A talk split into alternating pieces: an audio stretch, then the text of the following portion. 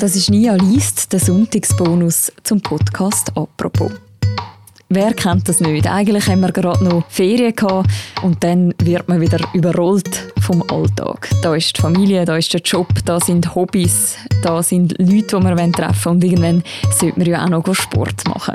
Warum wir aufhören immer alles zu arbeiten und warum wir uns einfach viel mehr Pausen sollten gönnen Das schreibt der Wissenschaftsjournalist und Arzt, der Werner Bartens, in seinem Text «Wir brauchen mehr Pausen». Vorgelesen wird der vom Tagiredakteur Jean-Marc Knia. Viel Spaß beim Zuhören. Wir brauchen mehr Pausen. Die Reduzierung auf das Wesentliche ist schon eine ganz gute Idee. Kaiser Joseph II. mag nicht der größte Musikkenner gewesen sein, aber seine Kritik, dass Mozarts Entführung aus dem Serai womöglich zu viele Noten enthalte, ist ein zeitlos gültiger Denkanstoß. Keith Richards, das Rolling Stones Gründungsmitglied mit der amphibisch gefalteten Gesichtshaut und inzwischen 77, hat es früh erkannt. Der perfekte Ton ist die Stille. Kurze Denkpause. Wenn Ruhe und Lockerlassen so wichtig sind, warum hektiken dann so viele Menschen so unkoordiniert herum? Eigentlich wäre doch genügend Zeit. Die Menschen werden immer älter. In den westlichen Industrienationen nimmt die Lebenserwartung jedes Jahr um etwa drei Monate zu. Die Arbeit wird tendenziell weniger, also Bingo und kein Grund zur Eile.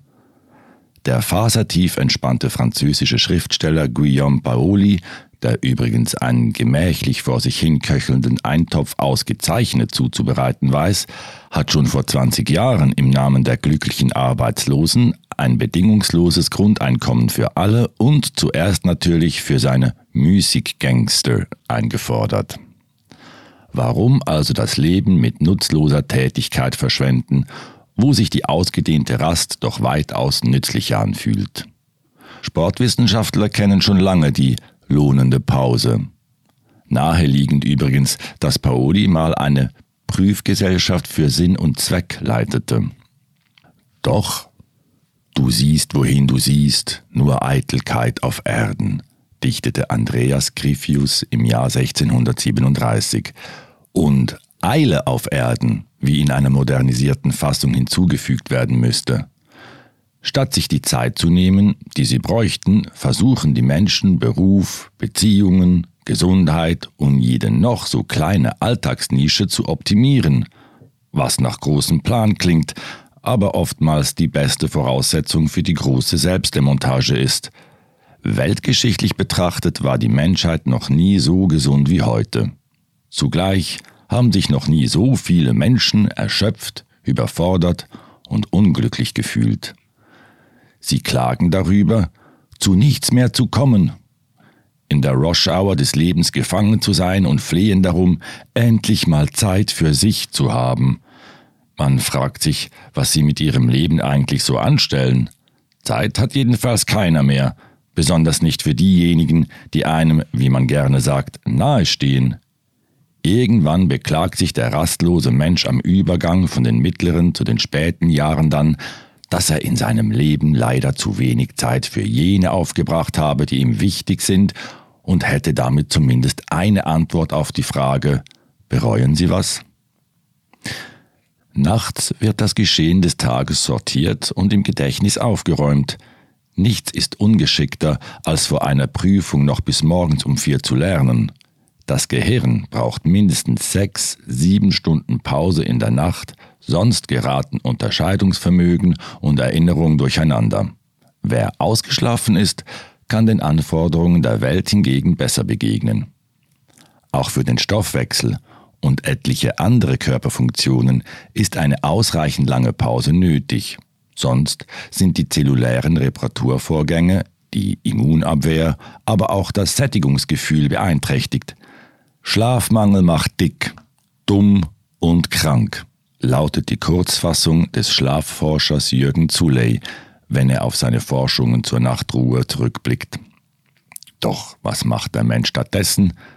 Er ist das einzige Lebewesen, das sich freiwillig Schlaf entzieht und mutwillig seine chronobiologischen Rhythmen durcheinander bringt.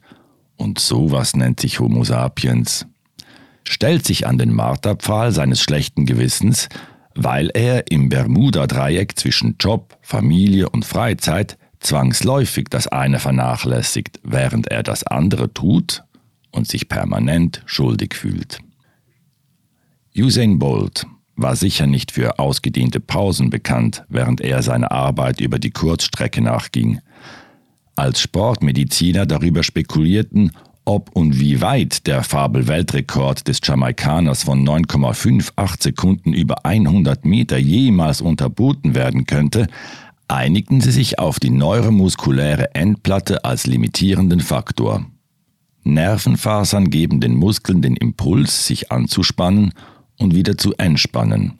In den Beinen muss das im schnellen Wechsel auf der Vorder- und auf der Rückseite geschehen, um zügig voranzukommen.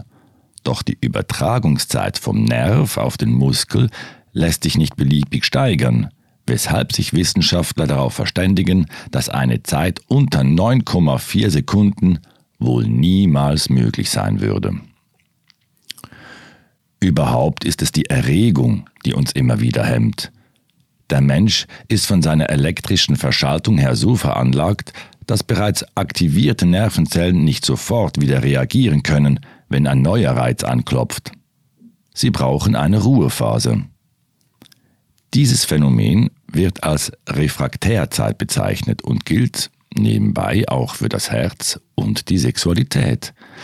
Mit den Zellen, Neuronen und Schwellkörpern ist es wie im richtigen Leben. Auf einen Höhepunkt kann nicht sofort der nächste folgen. Erst durch die Pause dazwischen wird es richtig schön. Und das Herz schlägt auch nicht immer, wie der Volksmund hartnäckig behauptet, sondern braucht nach jeder Kontraktion die Erschlaffung, medizinisch Diastole genannt. Dauerspannung der Skelettmuskulatur gibt es beim Wundstarkrampf. Die Wirkung des Tetanustoxins hat schon Homer in der Ilias beschrieben. Die antiken Helden, die sich durch verunreinigte Wunden mit dem Bakterium infizierten, mussten wortwörtlich ins Gras beißen. Die Rückenmuskeln behielten die Oberhand und warfen die verwundeten Kämpfer nach hinten um. Der Kieferkrampf ließ es so aussehen, als ob sie am Boden zuckend kurz vor dem Exitus noch schwer zu kauen gehabt hätten. Weitere Beispiele für die Rhythmen und Pausen des Körpers gäbe es viele. Doch wer hört schon darauf und gönnt sich, was er braucht? Statt die Magie des Moments zu genießen, die Stille zwischen einem noch nicht vereinten Liebespaar zu ertragen oder auch nur im Meeting nicht gleich dazwischen zu plärren, wenn ein Kollege eine Idee von sich gibt, hebt sofort das große Palaver an, wenn einer noch nicht mal ausgeredet hat. Ärzten wird in Kommunikationstrainings gar empfohlen, still 21, 22, 23 vor sich hinzuzählen, weil der Patient noch etwas sagen könnte, was er sich bisher nicht getraut hat oder weil der Doktor ihn kaum ausreden ließ. Und Patienten erkundigen sich nach der zweiten Meinung, bevor sie die erste gehört haben. Bloß nicht zur Ruhe kommen, da geht noch was. Ausruhen kann ich, wenn ich tot bin. Wunder dauern etwas länger, Unmögliches erledigen wir sofort. Das ist der Bürohumor, der die protestantische Arbeitsethik in ihrer folkloristischen Form zeigt, die Beschäftigung längst um ihrer selbst willen feiert. Nur mal so gefragt, wer benutzt in Zeiten ständiger Verfügbarkeit und optimierter Slotplanung noch den altmodischen Begriff Feierabend? Damals, in den alten Zeiten, als das Tagwerk noch an das Tageslicht gekoppelt war und Frühaufsteher einen Standortvorteil hatten, war mit der Abenddämmerung Schluss. Heute reicht eine Tätigkeit längst nicht mehr. Aus der Doppelbegabung ist längst die Dreifacherwartung geworden damit keine Missverständnisse aufkommen, die Pause als Quell für schöpferische Gedanken zu instrumentalisieren oder als Ladestation für das erschöpfte Ego ist nicht Sinn der Sache. Pausen und Ruhephasen sind im besten Fall absichtslos. Ein Wonnebad der Selbstvergessenheit, ganz im Sinne von Heinrich Bölls Anekdote zur Senkung der Arbeitsmoral. Warum sollte der Fischer trotz bester Bedingungen nochmal auf Fang gehen, wo er gerade so herrlich im Hafen düst? Sogar als Herrscher über ein Fischereiimperium könnte er bestenfalls das machen, was er gerade tut, sich eine Pause gönnen. Wir brauchen mehr Pausen ist ein Text vom deutschen Wissenschaftsjournalist Werner Bartens. Vorgelesen wurde ist er vom Jean-Marc Nia. Und das war der Sonntagsbonus zum Podcast «Apropos». Wir hören uns morgen wieder am Montag mit einer neuen Folge. Bis dann, macht's gut. Ciao miteinander.